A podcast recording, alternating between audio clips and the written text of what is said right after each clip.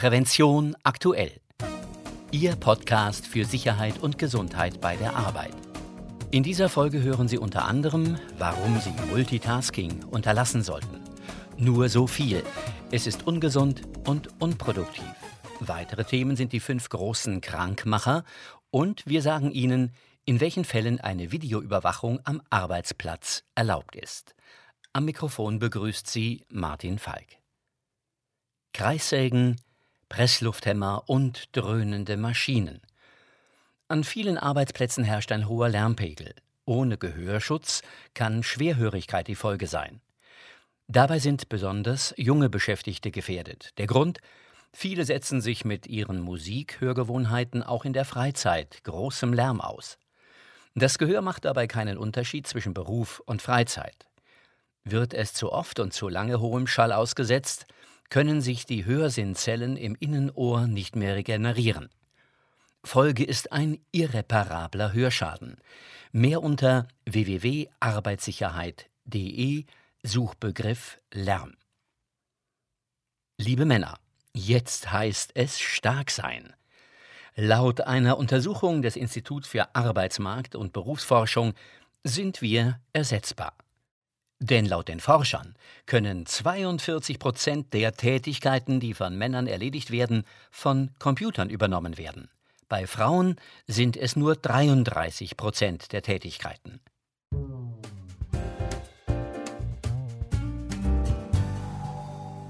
Weiter geht's mit dem Themenschwerpunkt. Alles gleichzeitig und sofort. Arbeitsunterbrechungen und Multitasking sind Teil der modernen Arbeitswelt. Vor allem Multitasking gilt vielen aber als unverzichtbare Fähigkeit, um in der heutigen Arbeitswelt bestehen zu können. Doch das ist Irrglaube. Multitasking ist nicht nur ungesund, es ist auch unproduktiv, denn es sorgt vor allem für eines Stress. Der Patient aus Zimmer 312 drückt seit geraumer Zeit seine Patientenklingel, das Telefon im Dienstzimmer klingelt unaufhörlich und die Hälfte der Patienten auf der Station wartet noch auf ihr Frühstück. Doch zunächst muss Herr K. von der Toilette geholt und wieder ins Bett gebracht werden. Kaum eine Tätigkeit lässt sich in Ruhe und ohne Unterbrechung durchführen, stattdessen Stress pur und damit Arbeitsalltag für viele Pflegekräfte in deutschen Krankenhäusern. Multitasking und Arbeitsunterbrechungen sind hier an der Tagesordnung, wie eine Untersuchung der Bundesanstalt für Arbeitsschutz und Arbeitsmedizin ergeben hat. Demnach wurden die beobachteten Pflegekräfte an einem Tag durchschnittlich 62,8 Mal unterbrochen und übten 66,8 Mal zwei oder mehr Tätigkeiten gleichzeitig aus. Diese Mehrfachbelastung findet sich in vielen Berufen, mal stärker, mal weniger stark ausgeprägt. Für alle gilt, sie wirkt sich negativ auf die Arbeitsleistung aus und belastet die Psyche. Arbeitsunterbrechungen kommen unvorhergesehen und unfreiwillig. Die betroffene Person wird von der eigentlichen Tätigkeit abgelenkt und muss kurzfristig zwei Aufgaben miteinander koordinieren, sagt Christian Pangert von der Deutschen Gesetzlichen Unfallversicherung. Ähnlich verhalte es sich mit dem Multitasking, dem scheinbar gleichzeitigen Ausüben von zwei oder mehr Tätigkeiten. Multitasker gelten oftmals zwar als besonders effektiv, doch der Eindruck täuscht. Zwei Dinge gleichzeitig tun, die die volle Aufmerksamkeit erfordern und einen Verarbeitungsprozess von Informationen nach sich ziehen, geht nicht, erklärt Pangert. Stattdessen wechsle man zwischen zwei oder mehr Aufgaben hin und her. Der unschöne Nebeneffekt ist, dass man sich jedes Mal neu auf die Aufgabe konzentrieren muss und dadurch insgesamt mehr Zeit braucht. Je mehr Aufgaben man anfange, desto länger brauche man auch für das Hin- und Herwechseln. Mit anderen Worten, in der Regel sinkt die Leistungsfähigkeit. Hinzu komme, Arbeitsunterbrechungen und Multitasking sind Stressfaktoren, wirken also eher negativ auf das Befinden. Das könnte schnell zu Überforderung und damit zu Fehleranfälligkeit führen. Ist der Stress von Dauer, sinken nicht nur die Konzentrations- und Leistungsfähigkeit der Betroffenen, es drohen auch gesundheitliche Beeinträchtigungen wie Magen-Darm-Probleme, Schlafstörungen, Herz-Kreislauf-Beschwerden oder gar Depressionen. Zudem steige das Unfallrisiko. Sowohl am als auch außerhalb des Arbeitsplatzes, wie zum Beispiel auf dem Arbeitsweg, kann Multitasking zu einer erhöhten Unfallgefährdung führen. Wichtige Informationen können dann nämlich nicht mehr angemessen verarbeitet werden, erklärt Pangert. Unternehmen sollten sich deshalb überlegen, wie sich Arbeitsunterbrechungen und Multitasking auf ein Minimum reduzieren lassen. Das gehe am besten mit Teamabsprachen über Zeiten für ungestörtes Arbeiten sowie Erreichbarkeits- oder Vertretungsregelungen, sagt Pangert. Dabei sollten sowohl die Erwartungen der Führungskräfte an die Beschäftigten als auch umgekehrt besprochen und gemeinsame Lösungen gesucht werden. Das gelte natürlich auch für die Beschäftigten untereinander. Neben organisatorischen Lösungen kann aber auch jeder selbst Strategien anwenden, um Arbeitsunterbrechungen und Multitasking zu reduzieren. Denn gänzlich vermeiden lassen werden sich diese Stressfaktoren nicht. Organisatorische Strategien können sein, besprechen Sie im Team, was Ursachen für Arbeitsunterbrechungen sein können. Suchen Sie gemeinsam nach Lösungen, mit denen sich Arbeitsunterbrechungen reduzieren lassen. Sorgen Sie für unterbrechungsfreie Zeiten und stimmen Sie diese mit Kollegen und Vorgesetzten ab, zum Beispiel Stummschalten des Telefons und der E-Mail-Benachrichtigungen. Legen Sie Zeiten fest, in denen ungestört gearbeitet werden kann. Diese Zeiten sollten nur in dringenden Fällen nicht eingehalten werden. Es ist Aufgabe der Führungskräfte, die gefundenen Lösungen zu etablieren. Persönliche Strategien Nicht jede Unterbrechung ist gleich ein Notfall. Setzen Sie Prioritäten. Beenden Sie möglichst die aktuelle Aufgabe, bevor Sie sich der neuen widmen. Ist das nicht möglich, bearbeiten Sie die aktuelle Aufgabe bis zu einem Punkt, an dem sie gut unterbrochen werden kann.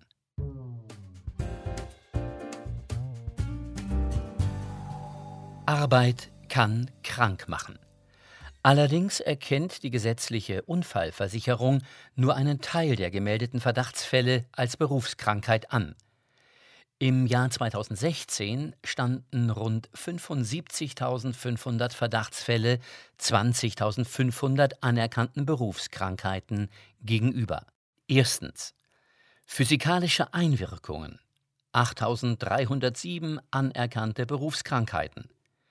Zu den physikalischen Einwirkungen, die besonders häufig krank machen, gehören Lärm und mechanische Einwirkungen wie Heben oder Tragen.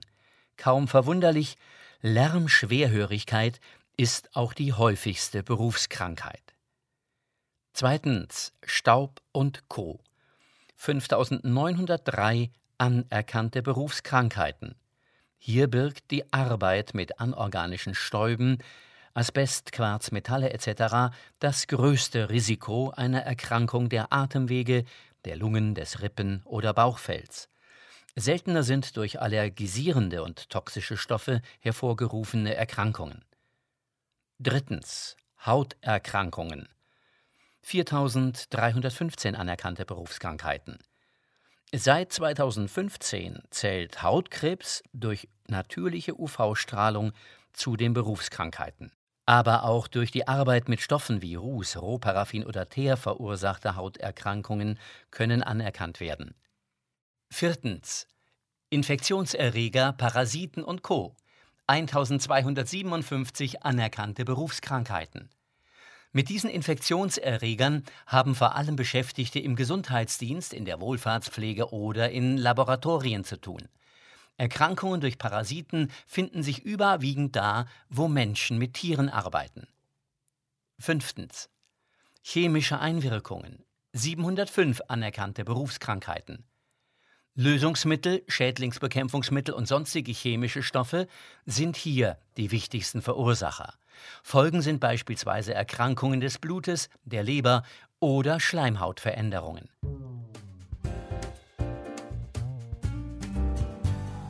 Und weiter geht's mit Tipps und Informationen. Frühzeitige Warnung. Gaswarneinrichtungen für toxische oder brennbare Gase, ob ortsfest oder tragbar, können eine wichtige zusätzliche Sicherheitsmaßnahme zur Gefahrenreduzierung sein. Sie bieten die Möglichkeit, Gefahren durch vorhandene oder gebildete Gase frühzeitig zu erkennen und zu alarmieren. Der Honeywell BW Clip 4 ist ein tragbarer Multigasdetektor H2SCOUEG-O2 für das Arbeiten in extremen Umgebungen. Er ist als wartungsarmes Produkt entworfen worden und kann bis zu zwei Jahre im Dauerbetrieb eingesetzt werden. Informationen unter www.honeywellanalytics.com/de.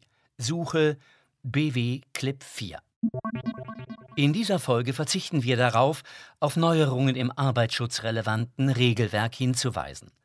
Stattdessen widmen wir uns der Frage, ob Videoüberwachung am Arbeitsplatz zulässig ist. Ja, ist sie. Die Videoüberwachung am Arbeitsplatz durch den Arbeitgeber ist grundsätzlich zulässig, dies aber nur in engen Grenzen, sagt Peter Kaumanns, Fachanwalt für IT-Recht der Kanzlei Terhag und Partner Rechtsanwälte aus Düsseldorf. Allerdings hänge die Rechtmäßigkeit immer von einer Interessenabwägung der beteiligten Parteien im Einzelfall ab. Arbeitgeber sollten deshalb genau prüfen, ob eine Videoüberwachung rechtmäßig ist. Ansonsten drohen Bußgelder sowie Schmerzensgeldansprüche und die erlangten Informationen dürfen nicht verwertet werden. Öffentlich zugängliche Räume dürften nur überwacht werden, wenn dies zur Wahrnehmung des Hausrechts oder berechtigter Interessen für konkret festgelegte Zwecke erforderlich ist und gleichzeitig die schutzwilligen Interessen der Betroffenen, wie etwa das Persönlichkeitsrecht, nicht überwiegen, erklärt Kaumanns. Zunächst muss der Arbeitgeber aber prüfen, ob der angestrebte Zweck der Videoüberwachung auch durch ein milderes, aber gleichermaßen effektives Mittel erreicht werden kann. Liegen genügend gute Gründe für eine Überwachung vor, müssen die Betroffenen darüber informiert werden, etwa durch Hinweisschilder. Öffentlich nicht zugängliche Räume wie Büros oder Montagehallen dürfen überwacht werden, wenn dadurch Straftaten oder schwerwiegende Verfehlungen aufgedeckt werden sollen. Allerdings muss ein konkreter Verdacht strafbarer Handlungen oder schwerer Verfehlungen gegen einen abgrenzbaren Kreis von Arbeitnehmern bestehen, so Kaumanns. Auch hier gilt, andere, weniger einschneidende Maßnahmen zur Aufklärung müssen bereits erfolglos ergriffen worden sein. In solchen Fällen müssen die Mitarbeiter nicht informiert werden. Klar ist aber auch, Sozialräume eines Unternehmens wie Umkleidezimmer oder Toiletten sind tabu. Dort darf nicht gefilmt werden. Dabei darf das Filmmaterial nur für den vorher festgelegten Zweck genutzt werden. Einzige Ausnahme ist, wenn es zur Abwehr von Gefahren für die öffentliche Sicherheit sowie zur Verfolgung von Straftaten dienen kann. Wird zum Beispiel eine Tankstelle zwecks Diebstahlabwehr videoüberwacht und es wird aufgezeichnet, dass beim Rangieren ein Auto beschädigt wird, so ist eine Weitergabe der Bilddateien an die Strafverfolgungsbehörden zulässig, erläutert Kaumanns. Wurde allerdings der ursprünglich angestrebte Zweck erreicht, müssen die Daten unverzüglich gelöscht werden. Wenn Sie immer über Neuerungen im arbeitsschutzrelevanten Vorschriften und Regelwerk informiert bleiben wollen, abonnieren Sie unseren kostenlosen Branchendienst Regelrecht aktuell unter www.regelrechtaktuell.de.